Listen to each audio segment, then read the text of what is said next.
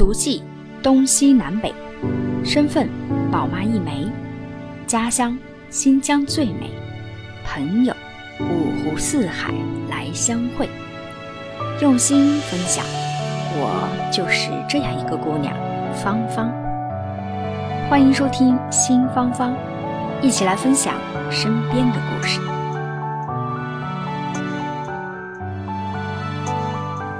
Hello，新芳芳的听众朋友们，大家好啊！今天呢是。八月二零二零年的八月二十七号啊，今天来跟大家呃录一期什么节目呢？今天呃，你看马上九月这个开学季啊就会要到来了。那香港的这个家长们呢，也进入了孩子升学的一个关键时期啊。我觉得我前段时间我几乎走到哪儿，基本上都会被人问到说，哎，你家小朋友报名了没有啊？有没有报幼稚园啊？啊，现在是什么情况呀？申请了几所学校了？啊，我自己本身呢，啊，我觉得我是一个这个在这个方面比较神经大条一些的啊，我就没有那么呃这个。过早的去上心这个事儿，然后，但是我后来真的是发现，无论我是去超市买东西，还是去办公室啊，无论是碰到邻居，还是碰到同事，还是在微信群上聊天，那大家在这一个时间段呢，其实大家都会关注在讨论一个问题，就是说，哎，你家孩子现在上学的一个情况啊。那当然，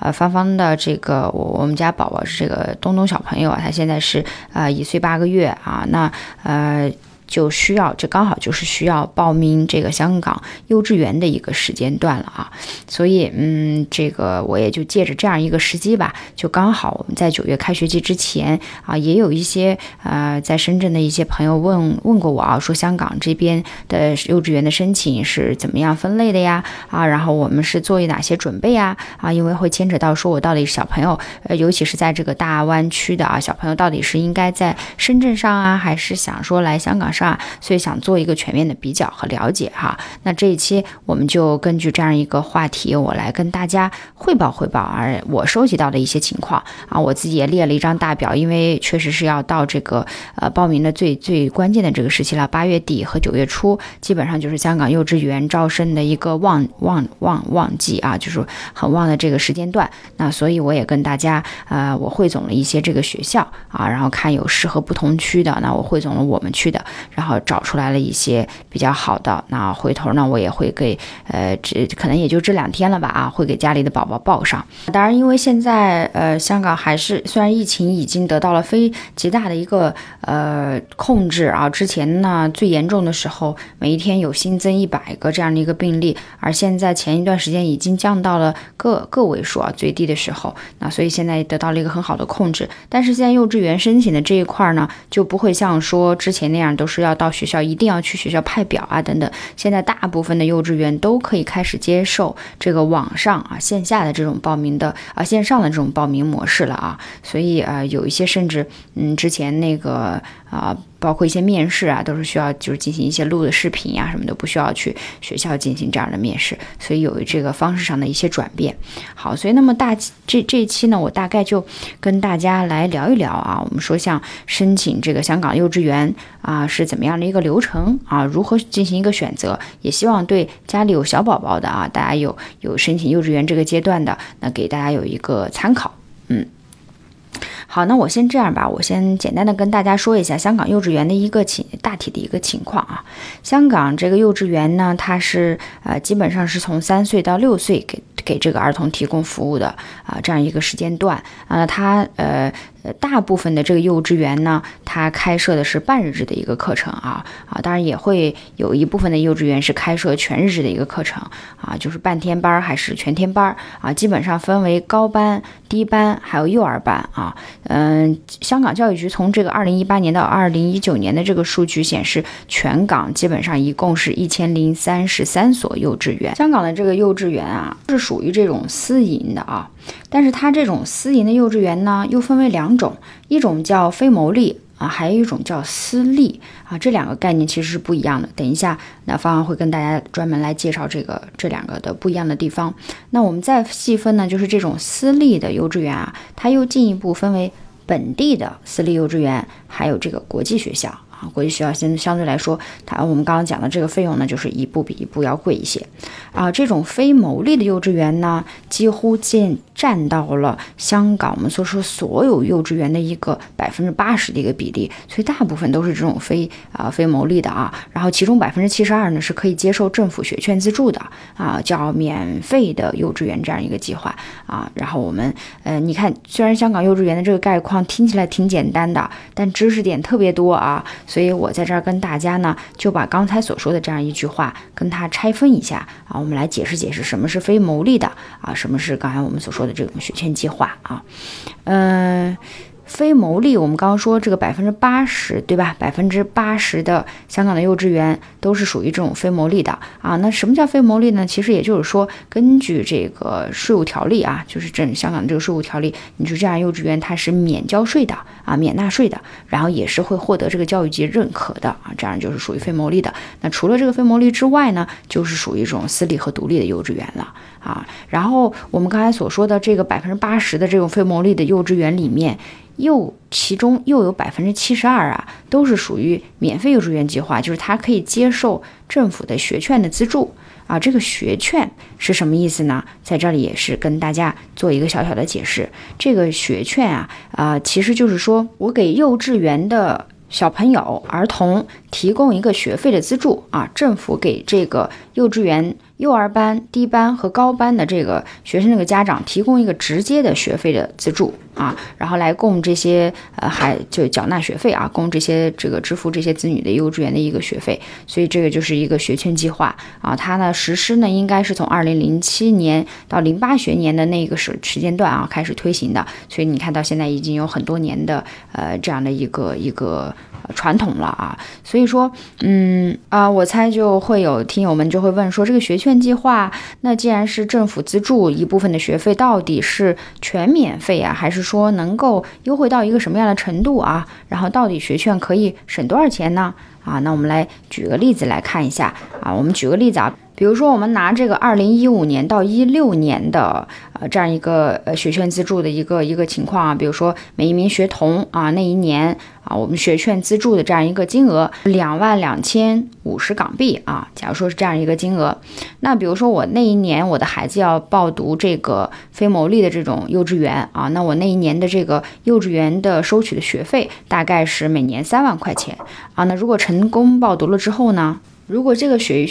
如果这个学校还是加入了这个政府的学券计划的学校，那我们刚才不是说了，我们就可以申请这个学券，对吧？给孩子申请学券。那我们之后实际应该缴的学费是多少呢？就是要用每一年实际应该三万块的一个学费，再减去我们所说的这个政府资助的这样一个学券计划。学券计划可以给每名学童资助两万两千五百一十块钱。那我们就用三万块减去这个两万两千多，那我们最后可能就只是一个几千块的一个费用，七千多块钱的一个费用，就是我们当年的学费了。所以说，你看这个资助的力度还是很大的哈。所以呢，对于在这个学费上如果想要省钱的家庭来说，那我们就去给孩子报读这种非牟利的幼稚园，然后同时我们看一下这种非牟利幼稚园里面参加了政府学券计划的啊，我们就要重点关注，因为这些参加。加了政府学券计划的学校，就会很大程度上减轻我们经济压力，有一些甚至可以做到这个学费全免。啊，像我刚才说的这个案例，三万块减去两万两千多啊，那就剩下一个几千块的一个学费，也是非常非常啊优惠的。所以说我们在报读的时候一定要注意这样留心啊这样的一个学券计划。说完了幼稚园的刚才一个分类的情况啊，再跟大家聊一聊香港幼稚园大概的一个师资的监管。那我们所说的这个这个师资力量到底是怎样的啊？嗯，香港幼稚园这个教师的最低入职学历要求啊，它都是要求这个香港中学文凭考试中考获得五科合格的这样一个成绩。从零三到零四年开始呢，啊，那这个新入职的这些教师呢，必须具备合格的幼稚园教师或者是同等的一个学历啊。嗯，从零九年到一零年开始，所有新任的这些校长啊，幼稚园的校长必须持有幼儿教育学位学士或者是同等以上的一个学历啊，就是学士学历或者是同等以上。的学历啊，这是最少，而且还要有一年的这个学历以后的相关工作经验。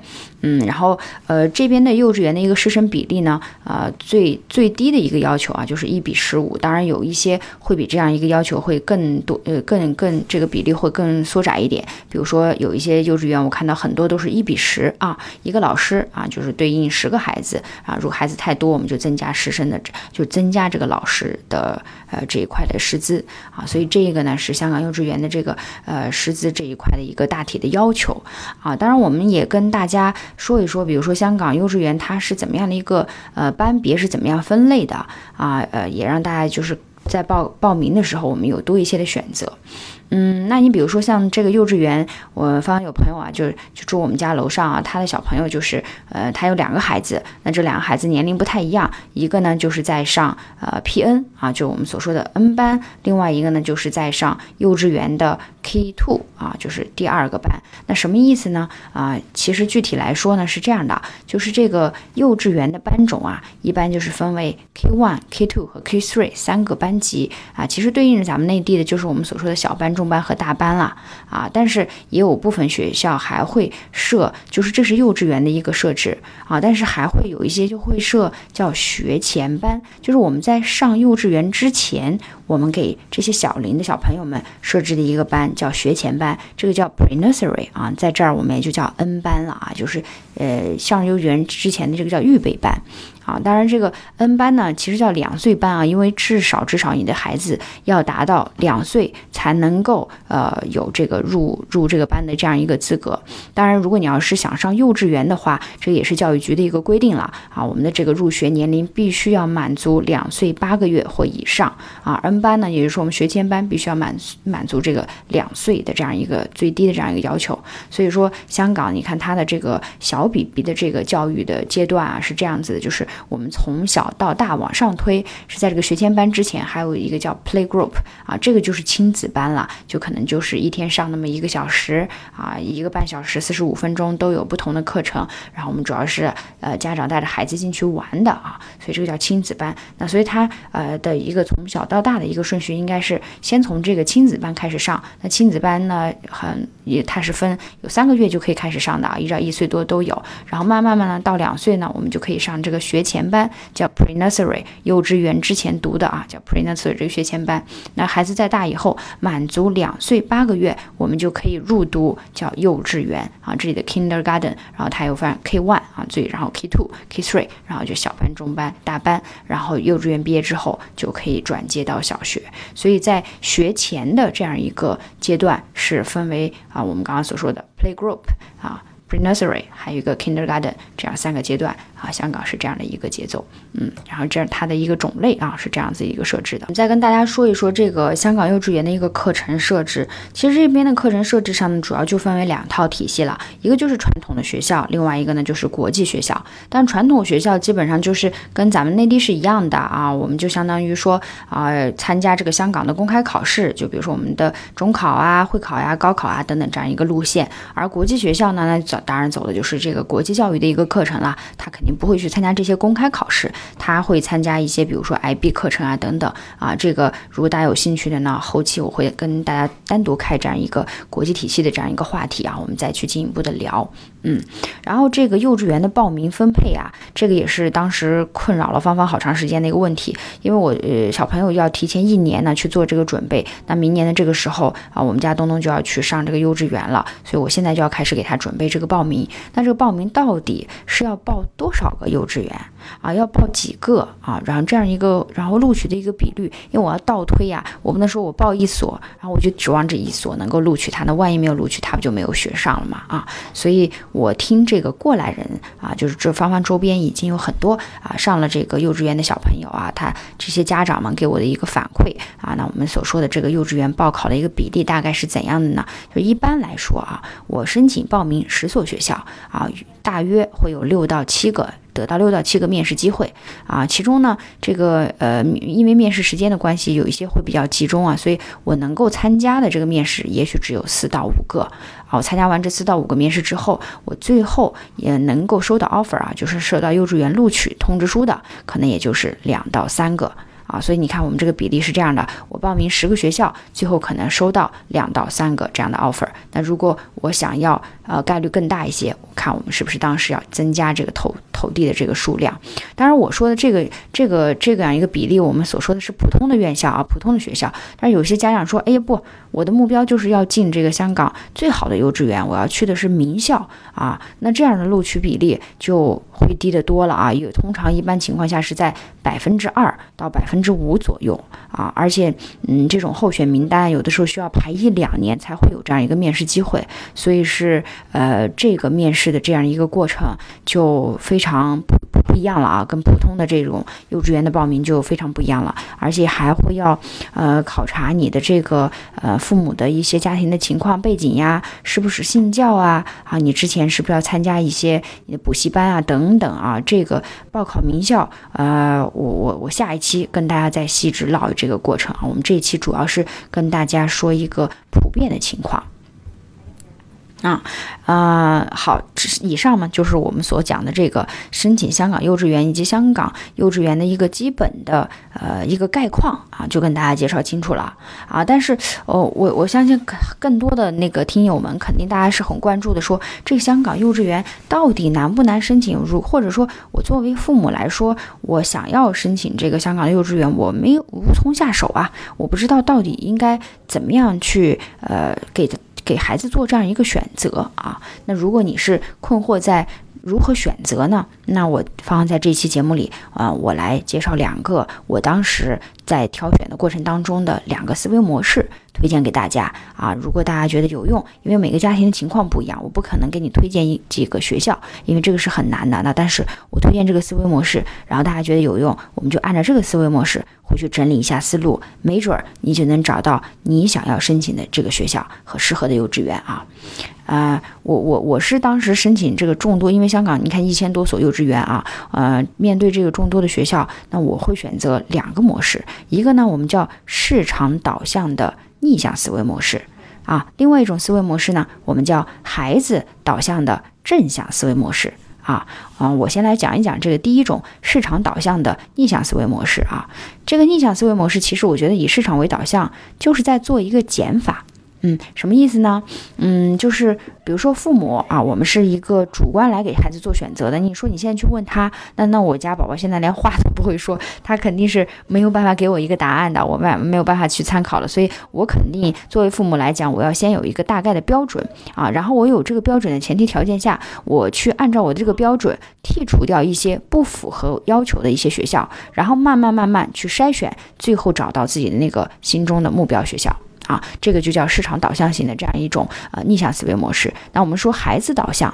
就刚刚说第二种正向思维模式是什么意思呢？就是我去非常细心的观察我孩子的一个性格特征和他适应新鲜事物的一个能力程度，然后我以孩子的面试表现啊，这个对环境的融入等等这些，找到吻合我孩子性格特点的一些学校。然后我再根据孩子的情况进行一个初步的筛查啊，通过呃孩子的和学校之间的这种粘性和吻合度，最终选择一个适合孩子的学校啊。所以我觉得这个是一个是逆向思维，一个是正向思维。我觉得这两个模式都是非常非常有用的啊。跟大家聊完这个呃选择学校的一个思维模式之后，我跟大家说一说，在大部分的这个家庭啊，在选择校的过程当中，可能会遇到的哪些我们要考虑的一些因素啊。就是呃，当然每个家庭的这个教育理念不一样啦，有些是喜欢砸锅卖铁式的竭尽全力给提给孩子提供最好的啊，但有一些家庭就比较喜欢顺其自然了啊。但是我觉得无论你是哪种方式和方法啊，有一些嗯因素我们在给这个做学校选择的时候都是要去参考的。当然这个呃不仅仅是幼稚园，可能我们在往后比如说小学、中学可能也适用这样一个原则。所以我觉得在这儿呢跟大家就是梳理一下还是很有必要的。啊，我觉得这个第一点呢，我们要考虑的一个因素就是学校的一个位置啊，因为香港还是非常重视这个学校的位置和家庭的这个位置。如果说中间从家到学校的距离太远，很大概率学校是不会录取你的，即便你面试的情况很好，因为他的判断逻辑是觉得，哎呀，你的这个小孩在路途上已经耽误了太多的时间和精力，消耗了更。过多的精力，那他在学校呢，他这个状态就会减弱，所以他是希望说啊，我能够让我的这个呃学校的孩子能够保持一个充沛的一个精力，那我就不希望这个路途上过于遥远啊，所以我们在申请的时候最好是申请本本区的啊，就是我所在区的这样一个学校会比较好一些，幼稚园。然后第二个呢，就是会要考虑，因为香港有很多很多的宗教学校啊，就是呃有佛教的呀，有基督教啊、天主教等等，有很多宗教的学校。那我们是不是要考虑送让自己的孩子去参加这样的宗教学校啊？当然，如果你本人信不信教，其实你能进去的概率也会有一个影响啊。但是我个人是觉得，啊，如果要是我自己来做选择，我可能会排除宗教学校。完全不是因为我不信教，或者说我不尊重宗教，是因为我觉得，嗯，可能很多时候我希望孩子等他有了自己的独立的思考、独立的能力以后，让他自己再去做呃选择，在宗教这个方面可能会更好一些啊，做这个启蒙教育。然后第三点呢，我们就是让很多这个港漂妈妈们特别纠结的，我到底是要选传统学校，还是要选国际学校？啊，那我觉得，呃，传统学校和国际学校一个非常 非常大的一个区别就在于，传统学校学费相对来说会便宜很多，而国际学校呢，呃，学费大概就会贵很多。那我们刚刚所说的，如果传统学校，你看百分之八十全港百分之八十是非牟利的这种学校，而百分之八十里面有百分之七十二又都是参加政府这个学券计划的，那很大概率就是我可以选传统学校，我就有的时候可以是免学费的啊。但是我要选国际学校呢，基本上我的学费啊，在十万到二十万之间一年啊，这个是差不多的。这样根据学校的情况不一样吧，上下会有调整啊。大概这个十几万的一个样子还是会要的。所以说啊，我觉得嗯。这个我们要根据自己的一个经济实力，同时呢，也要根据自己的一个喜好啊，来选择到底看是传统学校更适合，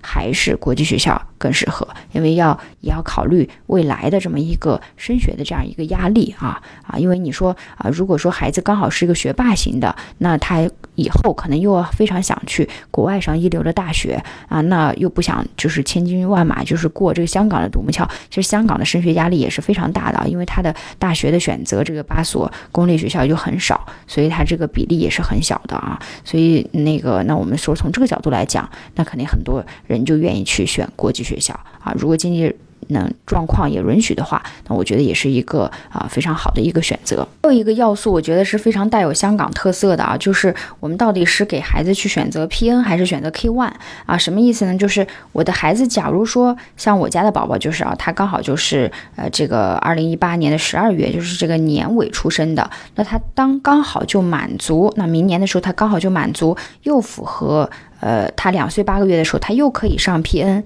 啊，就我们所说的这个学前班，又可以上幼稚园，因为他刚好达到了两岁八个月刚刚入这个小班的一个入学标准啊，年龄的一个标准。那所以在这种情况下呢，有些家长就会觉得，那我是不是让我的孩子从幼稚园开，就是从学前班开始学，让他有一个过渡，然后慢慢慢慢啊，然后再过渡到幼稚园，然后小班、中班和大班这样去上。他觉得这样的话啊，孩子的适应能力会更。强强一些，因为有人觉得这个男宝宝啊，他可能呃学习在尤其是语言啊等等会发育的稍微慢一些啊。但也有人觉得，哎呀，我觉得没所谓啊，没有必要说专门再去读一个呃学前班啊，觉得在做这样一个准备也是浪费时间。我不如就直接让他去上幼稚园，让他更快的融入学校啊。我未来可能如果说实在解发现他可能上了这个一年之后，或者上了两年之后还是适应不了，那我顶多让他再重新再读一年啊，这样还有他。就是比如说升小学的时候还多一次这个呃考核的一个机会，所以每个家庭的情况啊，呃，在面临这个方面到底是选择学前班也好，还是选择幼稚园啊，其实每个家里也是不太一样的标准。啊，但是其实今年呢，有些家长就不用那么纠结了，因为今年香港的这个疫情的情况啊，像这个学前班和幼稚园现在都还是没有开课的一个，虽然说啊是十月份要开课，但是现在目前都还是没有一个没有开课的一个状态啊，所以很多人就嗯现在没有办法开始选择。不过无论如何，我觉得不论是你选择哪个班种班型啊，只要是适合宝宝的，就是最 OK 的。啊，好了，我们呃前面的这个注意要素啊，跟大家又又唠了这么多，然后我们就有些人就迫不及待啦。我想听友们肯定有一些就觉得说，那这个香港幼稚园到底是怎样一个入园的流程呢？如果我真的要开始，因为九月份真的很多学校就已经开始呃开通了这个网上申请的这个环节了，我们就可以在网上进行申请了啊。那我们到底应该怎么样去如何申请呢？啊，那我呃芳芳在这里给大家推荐一个网站啊，它。它叫 My School dot H K 啊，就是呃 M Y School 就是学校 S C H O O L dot H K 这个网站啊，因为这个网站上有非常详细的啊，还有一个有一张非常简洁的一张图片，一个流程图，就是告诉你说读啊，如果你报读香港的幼稚园，那你需要注意的这个报读的流程是怎么样的啊？然后有一个很详细的一个过程，大体上呢就是说，我们要根据孩子的一个入龄学龄的情况，满足两岁才可以上预备班，满足两岁八个月我们才可以上幼稚园啊。然后我们选择这个幼稚园的一些情况、学校的理念呀等等，我们可以去到幼稚园的网站上去了解，然后也可以向其他的家长去赠。这个咨询啊，如果要是往届啊，这个没有疫情的时候，其实幼稚园会有一些简介会或者是开放日，就是专门针对这些要给孩子报名幼稚园的这些家长啊，他们我们就可以去到这个学校里去看一下学校的设施，然后大体学。这个孩子喜不喜欢啊？等等，但是今年因为疫情的关系，这些呢就没有办法进行了，估计就只能是看一下网站啊，就看一下网站去浏览一下。然后我们招生的日期啊，一般情况下都会在啊，比如说招明年的这个幼稚园，就会在今年二零二零年的八月底啊，然后到九月，这个一直到二零二一年的一月这个期间都是在招生的啊。一般来说，十月到十一月是一个招生的一个高峰期，所以我们一定要留意这个时间。啊，去网上进行一个申请，不要错过了申请的时间啊！但是，现在申请呢，我们刚才说了，因为呃这个特殊的原因，我们现在就可以走线上线上去申请啊，同时也是可以到学校去领取这个学校的一些报名的表格，然后填好之后再邮寄给学校。啊，都是可以的啊。那准备的一些文件呢，呃，大概需要有，比如说孩子的出生证明啊、出生纸啊，还有父母的这个身份证件啊，还有学这个孩子他的这个疫苗注册本，这个非常重要啊。有一些疫苗关键的疫苗，政府推荐的疫苗必须要打，没有打是不可以入学的啊。还有就是我们所说的这个半身镜照啊，一个照片啊，还有比如说呃，这个如果你有。父母有有有入教会啊、信仰等等，这个也是需要提供一个叫灵犀纸啊等等这些东西的。嗯，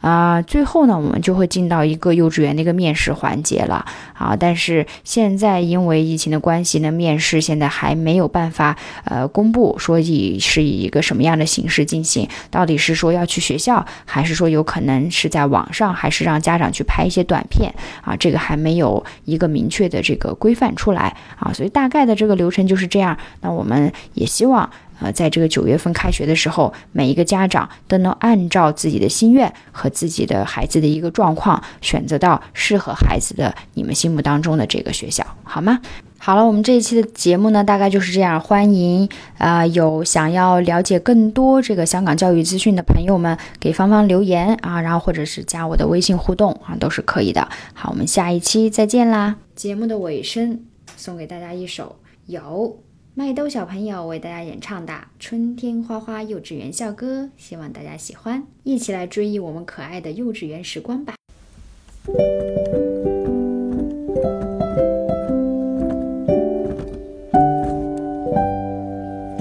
我们是快乐的好儿童，我们天天一起歌唱，我们在学习。我们在成长，春天的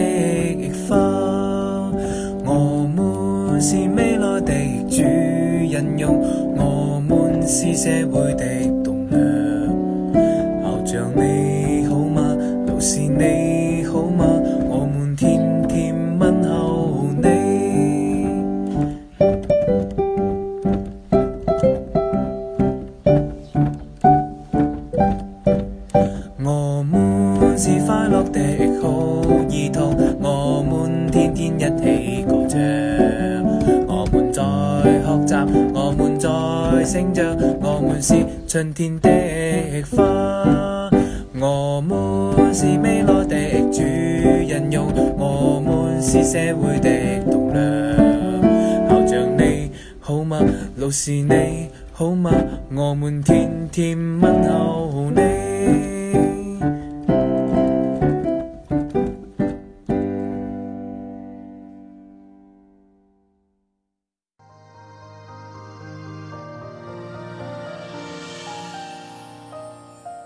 感谢您收听新芳芳。如果您喜欢我的节目，请转发分享给您的朋友，也欢迎线下跟我互动留言。同时欢迎听众朋友们关注芳芳同名公众号“新芳芳”。我们下期再见。